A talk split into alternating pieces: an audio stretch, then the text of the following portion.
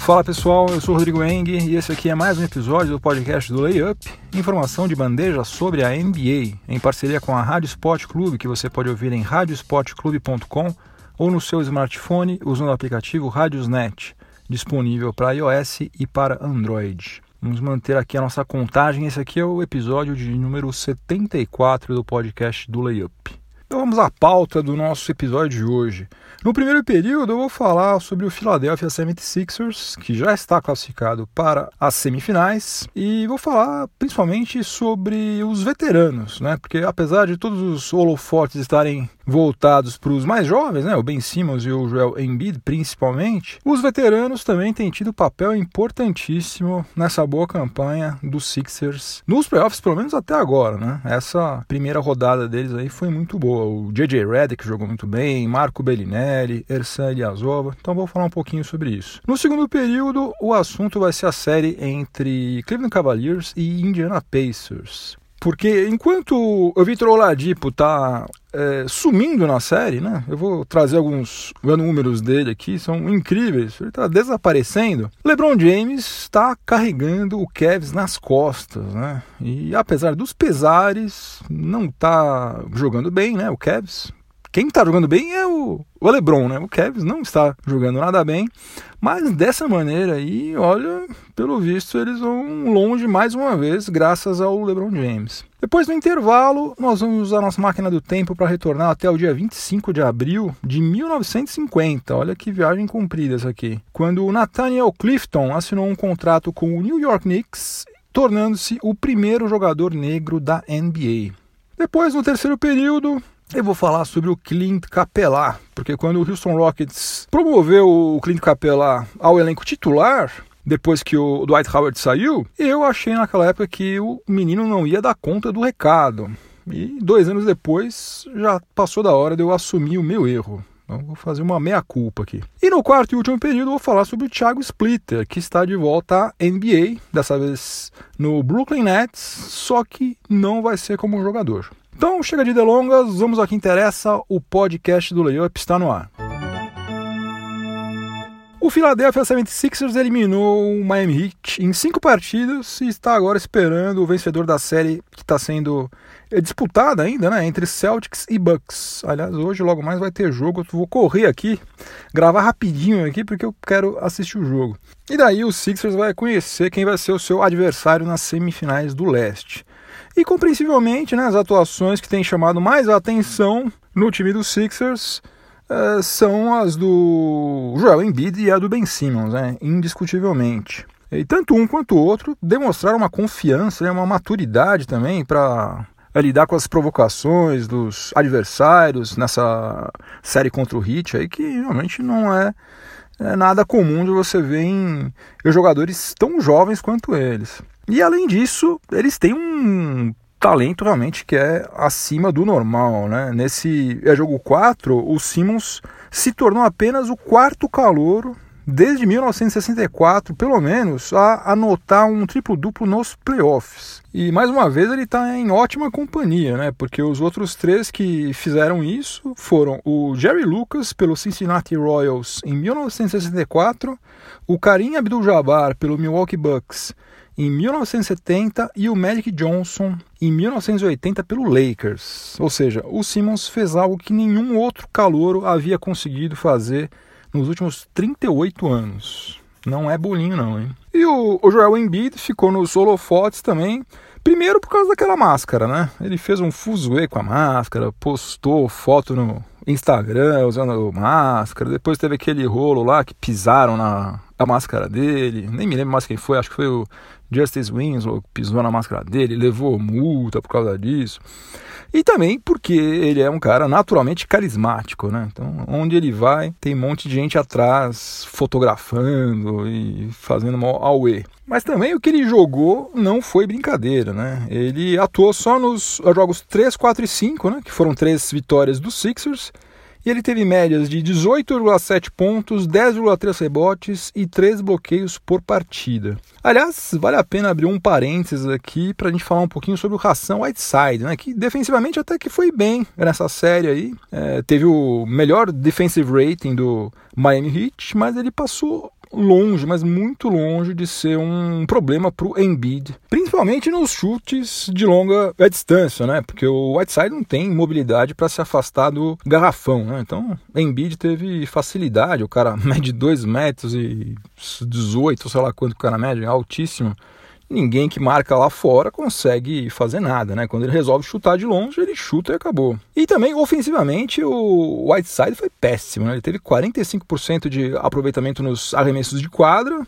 o que é muito baixo para um cara que basicamente só enterra, né? E daí o técnico Eric Spoelstra, né, técnico do, do Heat, acabou deixando o Whiteside em quadra só 15,4 minutos por partida.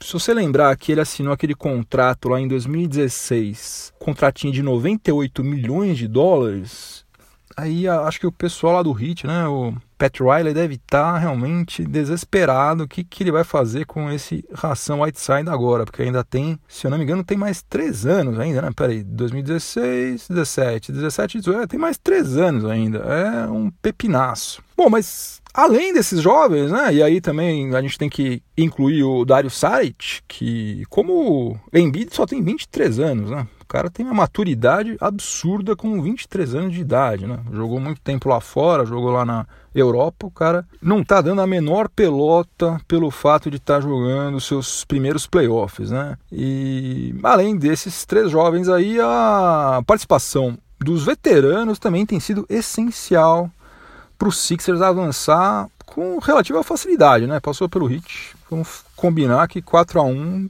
até que foi fácil. E tanto é que quem foi o cestinha dos Sixers nessa série aí foi o J.J. Redick, teve média de 20 pontos por partida.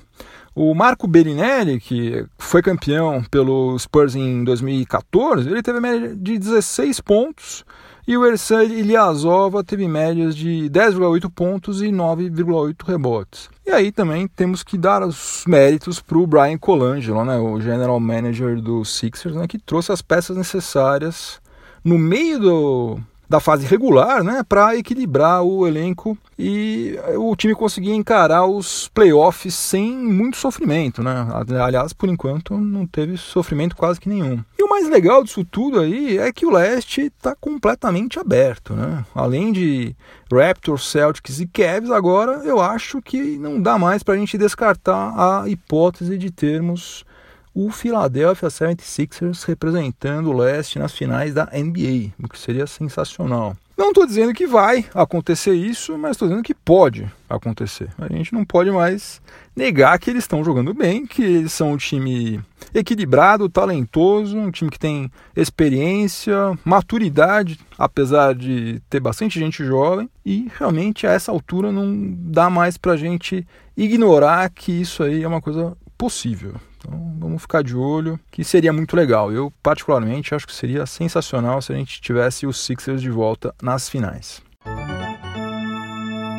No segundo período do podcast do Layup, em parceria com a Rádio Sport Clube, eu vou falar sobre a série que está sendo disputada entre Cleveland Cavaliers e Indiana Pacers. Está 3 a 2 agora para o Cavs e o próximo jogo vai ser em Indianápolis. O Pacers precisa ganhar de toda maneira, obviamente, para evitar a eliminação. A situação do Pacers já seria complicada, né, de toda maneira, porque afinal de contas está jogando contra o atual vice-campeão da NBA e também contra o time que tem um cara chamado LeBron James. Mas já era complicado e está ficando um pouquinho mais a cada dia, né? Porque o Vitor Oladipo ele está desaparecendo gradativamente na série. Né? Olha só o que aconteceu com ele. No jogo 1, ele marcou 32 pontos com aproveitamento de 57,9% nos arremessos de quadra. Maravilha, né? Pô, 32 pontos, chutando acima de 50%, ótimo. Jogo 2, marcou 22 pontos, já uma queda significativa, e chutou 50%, que tá bom ainda. jogo 3, marcou 18 pontos, desceu um pouquinho mais, com 33,3%. Daí já aproveitamento já está ruim, né? já está abaixo do que seria aceitável. No jogo 4, ele marcou 17 pontos e teve 25% de aproveitamento. E no 5, que foi o último agora, marcou só 12 pontos e teve 13,3% de arremesso, de arremesso, de aproveitamento nos arremessos de quadra. Se continuar assim, no jogo 6 ele vai marcar 6 pontos e vai ter aproveitamento de, sei lá, 5%. É, não sei o que está rolando com ele lá, mas alguém precisa fazer alguma coisa. Meu Deus, o negócio está tá crítico. E não tem a menor condição do Pacers passar com o Oladipo jogando dessa maneira, né? Principalmente porque do outro lado LeBron James está um animal, né? O cara tá absurdo. Ele está com média de 34,8 pontos, 11,4 rebotes e 8 assistências. E além disso está chutando com 55% de aproveitamento nos arremessos de quadra e surpreendentes 82,5% nos lances livres, né, que é uma das poucas deficiências que ele tem. E até nesse jogo 5 ele chutou 15 lances livres e converteu os 15 lances livres. Então o cara realmente ligou o playoff mode total, sai da frente. E já que eu estou falando sobre LeBron e Oladipo, aquela reclamação de que teve goaltending na bandeja do Oladipo foi confirmada pelo Two Minutes Report lá da NBA, né? Pelo departamento, a comissão de arbitragem, né? que eles soltam a cada jogo, eles soltam o finalzinho, né? Os dois últimos minutos, todos os lances, né? Se houve algum erro, se não houve, se errou, se acertou. E eles estão dizendo que aquele lance lá, de fato, houve goaltending do LeBron. Segundo eles, o bloqueio do LeBron aconteceu depois que a bola já tinha tocado na tabela. Daí isso aí caracteriza o goaltending. E daí, antes disso, né? Logo quando o jogo acabou, não sei se vocês chegaram a ver, mas o Oladipo, quando ele estava fazendo a entrevista coletiva, ele falou que ele sofreu falta naquele lance, ele falou que foi gol tendem, ele mal chororou e tal. Olha, um cara que converte dois arremessos em 15 numa partida de playoffs, é, sabe, não, não, tinha que falar nada, não tinha que falar nada, mesmo que ele tivesse certeza que tinha sido falta nele. A falta eu confesso que eu não vi até agora, já revi o lance 300 vezes, não vi essa falta que ele fala que sofreu. Talvez tenha tido, eu sou meio cego, talvez, não vi nada. Mas que tenha tido falta, que tenha tido gol tende, que tenha tido diabo 4. Meu amigo, você chutou 2 de 15. Fica quietinho e espera chegar o, o jogo 6 aí para ver se você faz alguma coisa que preste, porque chutando 2 de 15 não deve nem abrir a boca, né? É, até o Pacers eu acho que não perdeu o jogo por causa desse gol ao tendem, né? Meio óbvio isso, né? Perdeu porque o All-Star de um time é, praticamente não entrou em quadra e o do outro time destruiu, acabou com o jogo, né? Fez aquele game winner ainda maravilhoso. Aliás, hein, puxa vida, hein, gente, você converter um game winner como esse aí, não só esse, né? Vários outros, mas esse aí, né? Num jogo de playoffs, ele fez assim literalmente no último segundo do jogo. É, isso aí deve proporcionar uma adrenalina, sei lá, uma endorfina, sei lá que tipo de substância na sua corrente sanguínea, que deve ser um negócio meio viciante, né? O cara, depois que ele sente uma emoção dessa, né? 20 mil pessoas vibrando por uma coisa que você fez ali, todo mundo elogiando você, batendo palma, abraçando e tal, deve ser realmente um negócio meio viciante, o cara deve depois querer tentar fazer qualquer negócio para reviver aquela situação várias vezes, né? Não é à toa que tem um monte de nego aí que fica chutando que nem um maluco aí, talvez achando que vai virar algum tipo de Kobe Bryant, de LeBron James, sei lá o que que passa na cabeça das pessoas também. Mas enfim, a não ser que o Oladipo volte para a série, né? O que não está com a menor cara de acontecer, mas quem sabe? A gente vai ter Cavs nas semifinais contra Toronto Raptors ou Washington Wizards. E apesar do Cavs não estar tá jogando bem, né? Não está jogando um basquete nem um pouco confiável. Kevin Love está no sacrifício, né? Tá com polegar machucado, George Hill contundido também. Eu acho que o Cavs é favorito contra qualquer um desses dois times aí se o LeBron James continuar nesse modo ninja aí, porque ele é imparável.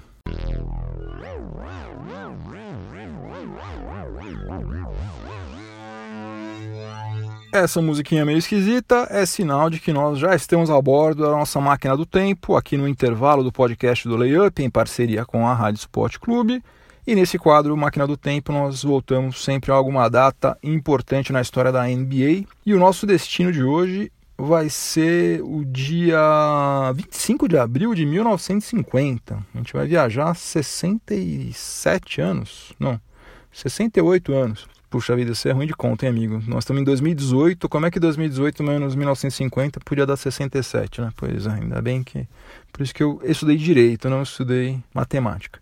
Mas enfim, nós vamos viajar 68 anos, vamos voltar até o dia 25 de abril de 1950 porque nesse dia o Nathaniel Clifton deixou o Harlem Globetrotters e assinou um contrato com o New York Knicks, tornando-se o primeiro jogador negro na história da NBA. Olha só que coisa maluca, né? Como realmente preconceito era um negócio absurdo. De outubro de 1946, quando a NBA começou a funcionar, ainda era BAA, né? Basketball Association of America, até 25 de abril de 1950, é durante mais de três anos, portanto, a liga era exclusivamente caucasiana, não tinha um negro sequer. E falar um pouquinho sobre o Nathaniel Clifton. Né? Ele era conhecido como Nat Sweetwater Clifton. Sweetwater porque ele era viciado em refrigerante, adorava um refrigerante. Então o pessoal apelidou ele de Sweetwater. Agora não se engane com esse apelido inocente, não, porque o homem era encrenca. Ele media 2 metros e 3, ele serviu o exército norte-americano durante três anos e ele foi matar nazistas lá na Europa durante a Segunda Guerra Mundial. E antes dele assinar com o Knicks, ele jogou uma temporada no Chicago American Giants, que era um time profissional de beisebol. O cara era bom de basquete e era bom de beisebol também. Na NBA, ele jogou como ala pivô durante oito temporadas consecutivas no Knicks, até deixar a liga em 1958, com médias de 10 pontos e 8,2 rebotes por partida, uma convocação para o All-Star Game de 1957 e três vice-campeonatos consecutivos em 51, 52 e 53. Eita, Knicks! Imagina você perder três anos consecutivos. Pois é, Nathaniel Sweetwater Clifton viveu essa experiência nada agradável de ser tri-vice-campeão. Aí depois que ele saiu da NBA, ele ainda foi defender o Detroit Clowns, que era um time de beisebol isso aí foi em 1958. E depois, em 1961, ele foi jogar no Chicago Majors, que era um time da American Basketball League. Uma liga que durou só dois anos. Ele ainda jogou um pouquinho lá. O Clifton faleceu aos 67 anos de idade, em 1990, e foi incluído no Hall da Fama póstumamente apenas em 2014, faz pouquíssimo tempo. Lembrando o seguinte, que o Nat Sweetwater Clifton é o primeiro jogador negro na história da NBA, mas ele não é o primeiro a entrar em quadra. Quem fez isso foi o Earl Lloyd, que acabou estreando quatro dias antes do que o Nat Clifton. Então, no dia 25 de abril de 1950, Nathaniel Clifton se tornou o primeiro jogador negro a ser contratado por uma franquia da NBA, o New York Knicks.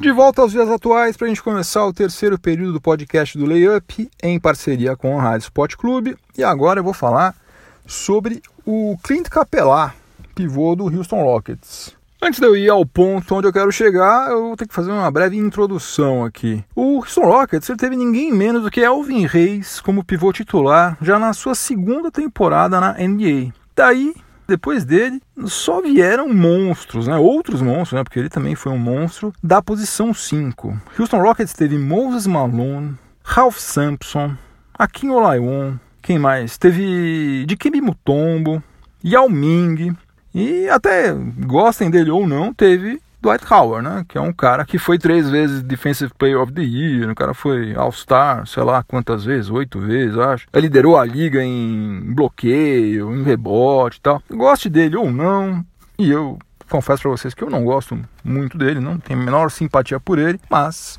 a gente tem que é, considerar que ele foi um dos melhores pivôs aí desse século aqui, seguramente. E daí por isso, quando o Mike D'Antoni promoveu o Clint Capela para o quinteto titular do Rockets em 2016, eu achei que a franquia estava pensando pequeno, estava se precipitando até, né, por apostar num cara que tinha 22 anos de idade, era meio franzino, ficava pensando, puxa vida, como é que esse cara vai conseguir batalhar com os grandalhões lá embaixo, né? Menino de 22 anos, meio magrinho e até relativamente baixo, né? O cara tem 2,8 metros. Bom, como eu não tenho nenhum compromisso com o erro, né? Não gosto de ficar insistindo no erro, né? Passou da hora de eu reconhecer que eu estava completamente equivocado, né? Que o Houston Rockets acertou em cheia. O Clint Capela, eu já falei aqui em algum outro episódio aí, eu não me lembro mais qual, ele foi o líder da NBA em aproveitamento nos arremessos de quadra na temporada 2017-2018, 65,3%. Aí alguém pode falar, ah, mas ele fica recebendo os passes açucarados lá do Harden, do Chris Paul, assim é fácil. Olha, não importa. Não importa. O que importa é que ele ponha a bola para dentro. E é isso que esperam que ele faça e ele fez. Então, o problema seria se ele ficasse recebendo bola embaixo da cesta e não fizesse nada. Ele está fazendo a parte dele. E daí nesses playoffs ele encarou um pivô que tinha grife, né? Que tem grife, né? Que é o Carl Anthony Towns. O cara que foi primeira escolha no draft de 2015, foi Rookie of the Year. E o Clint Capelá se deu muito bem contra o Towns. Na série, é, o Capelá teve médias de 18, perdão, de 15,8 pontos, 14,2 rebotes e 2 bloqueios por partida. Além de ter tido aproveitamento de 67,3% nos arremessos de quadra, acumulou mais 37 em plus-minus. Já o Towns começou muito mal a série, né? Depois acho que ele foi se soltando, foi ficando menos nervoso, melhorou gradualmente e acabou a série com médias de 15,2 pontos, 13,4 rebotes, um bloqueio e aproveitamento de apenas 46,7% nos arremessos de quadra, mérito do Capelá, e acumulou um plus-minus de menos 43. Ou seja, tirando os arremessos de três pontos que o Clint Capela não tem, é, o suíço produziu números iguais ou melhores do que o Towns no setor ofensivo e defensivamente foi muito melhor do que ele, mas muito. Tem um abismo entre Capelá e Towns quando o assunto é marcação. E o que torna o Capelá um cara ainda mais interessante para o Houston Rockets é o fato de que ele realmente você vê nitidamente que ele só quer contribuir para o time. Né? É um cara que não tem vaidade nenhuma, ele sabe que ele não é estrela do time, nunca vai ser, e acho que ele nem quer ser. Ele está lá fazendo o que, que, o que falarem para ele, ele vai lá e faz. Não está nem aí. E, de certo modo, né, guardando as devidas proporções, eu acho que ele me lembra o, o Kawhi Leonard no Spurs, sei lá, até 2013, 2014, assim, né? Um cara extremamente eficiente e que não faz alarde nenhum. O contrato dele acaba em junho, né? E certamente Houston Rockets vai fazer o possível e impossível para segurá-lo, né? Ele vai ser um restricted free agent, mas como o teto da NBA vai dar uma estagnada na próxima temporada e não tem nenhuma franquia, imagino eu que esteja é disposta a gastar os tubos para contratar pivô no atual cenário, é bem provável que ele consiga ficar lá no Houston Rockets com um salário bem bacaninha, né? Algo em torno, sei lá, uns 15 milhões de dólares, algo assim, que tá de ótimo tamanho para o que ele faz, né? E se você lembrar que é menos do que o que o Brooklyn Nets está pagando para o Timofey Mosgov, então o Rockets vai estar tá no lucro, né? Se conseguir ficar com ele. Então fiz aqui a minha meia culpa. Eu estava totalmente errado. Clint Capela está se saindo muito bem no Rockets e tomara que tenha vida longa por lá. Chegamos ao quarto e último período do podcast do Layup, em parceria com a Rádio Sport Clube. E o quarto período vai ser meio corridinho aqui, porque, como eu já falei para vocês, eu tô meio atrasado. Eu nem sei se eu falei, tô meio atrapalhado hoje. Não sei se eu falei, se eu não falei, eu falo agora. Eu tô meio atrasado, eu quero assistir Celtics e Bucks, que já tá para começar aqui. Então, esse quarto período vai ser um quarto período meio mequetrefe, viu? Desculpa aí, gente. Sinto muito. Vai ser uma notinha, na verdade sobre o Thiago Splitter, que foi contratado pelo Brooklyn Nets, mas ele não vai jogar lá no Brooklyn Nets. Ele vai garimpar talentos para serem draftados pelo Nets, vai analisar os jogadores adversários e também de outras ligas. Ou seja, ele vai ser o scout do Brooklyn Nets. E além disso, ele também vai atuar no desenvolvimento dos jogadores, né? Já que ele é um cara que tem muita coisa para ensinar, né? Tem uma experiência de um cara que jogou durante cinco temporadas no San Antonio Spurs, sendo comandado pelo Greg Popovich, né? Esse é um pequeno detalhe. E é um cara que foi campeão, né? Então, isso aí vale ouro, né? Essa experiência que ele tem aí realmente vale ouro. Lembrando que o Splitter trabalhou no, no Spurs, né? Foi o jogador lá quando o Sean Marks, que é o atual general manager do Nets, foi assistente técnico do Popovich. Né? O Sean Marks atuou lá durante acho que quatro anos, se eu não me engano. Então os dois já se conheciam de longa data. Isso aí certamente facilitou para que o Thiago Splitter fosse contratado pelo Nets. Nossa torcida total para Thiago Splitter, com certeza vai ter muito sucesso lá e quem sabe a gente não vai vê-lo dentro de alguns anos como técnico. Imagina só que bacana a gente ter um brasileiro head coach na NBA, seria sensacional. Fim de jogo, acabou mais um episódio do podcast do Layup. Antes de eu ir embora, eu vou deixar a minha trilha sonora para o final de semana, que dessa vez não vai ser uma música, mas vai ser um álbum inteiro. E antes de eu fazer a recomendação, pura e simplesmente eu preciso é, falar um pouquinho por que, que eu estou fazendo esta indicação aqui. Eu comecei a assistir aquela série American Crime Story, que é sobre o julgamento do O.J. Simpson após ele ter matado a ex-mulher lá em 1994. Tá meio truncado por causa dos playoffs, né? Não estou conseguindo assistir tudo de enfiada, como eu gosto, né? Não gosto de ficar vendo série um dia, depois no outro. Não, eu gosto de assistir tudo de uma vez só, só que não tá dando, tô vendo conforme dá. Mas estou gostando bastante, estou achando bastante legal, é, principalmente eu que sou mais velho, né? Eu me lembro bem dessa época aí, então eu estou achando bastante interessante, recomendo. E, e, essa série aí, ela me fez desenterrar um CD que eu não ouvia há séculos, né? Eu não vou dar spoiler sobre a série, até porque isso aí é de conhecimento público, né? Não estou falando nada que é, as pessoas não saibam. Mas os advogados do O.J. Simpson usaram a violência da polícia de Los Angeles contra os negros, que era uma coisa muito brutal lá nos anos 90, como tese de defesa do cliente deles. E daí eu me lembrei da banda Body Count, que tinha, não sei se tem ainda, não sei se ainda existe, o Ice-T nos vocais e o Ernie C na guitarra. E o álbum de estreia dele, que também se chama Body Count, foi lançado em 1992 e é um dos mais politicamente incorretos de todos os tempos, né? Tem um palavrão a cada estrofe, né, no mínimo, e basicamente é, convoca todos os negros a matarem policiais. Basicamente é isso. É um álbum que só faz algum sentido se você considerar aquele momento histórico, né, quando ele foi feito, né, não, e não entender a mensagem do álbum de maneira literal, né? Até porque, obviamente, matar quem quer que seja não vai ser a solução para absolutamente nada nunca, né? Mas se você não quiser prestar atenção nas letras, quiser só ouvir a música em si, eu recomendo demais. É uma verdadeira paulada, o álbum inteiro, muito bom, muito bom mesmo. Excelente até para você fazer exercício. Se você estiver correndo, você não sei o que você faz, musculação, sei lá que diabo que você faça. Se você for fazer qualquer atividade física, escutando body count, você pode ter certeza que seu rendimento vai subir. Então, ó, fica a dica aí, Body Count da banda homônima, álbum lançado em 1992. Bom, se você estiver ouvindo este episódio aqui numa plataforma de podcast, aproveite para avaliar positivamente o podcast do Layup. E se você estiver ouvindo na Rádio Sport Clube, fique por aí que vem mais informação esportiva de qualidade na sequência. Bons playoffs para todo mundo. Bom final de semana, juízo, voltem inteiros para casa, inteiros e inteiras. Semana que vem tem mais. Abração, tchau, tchau.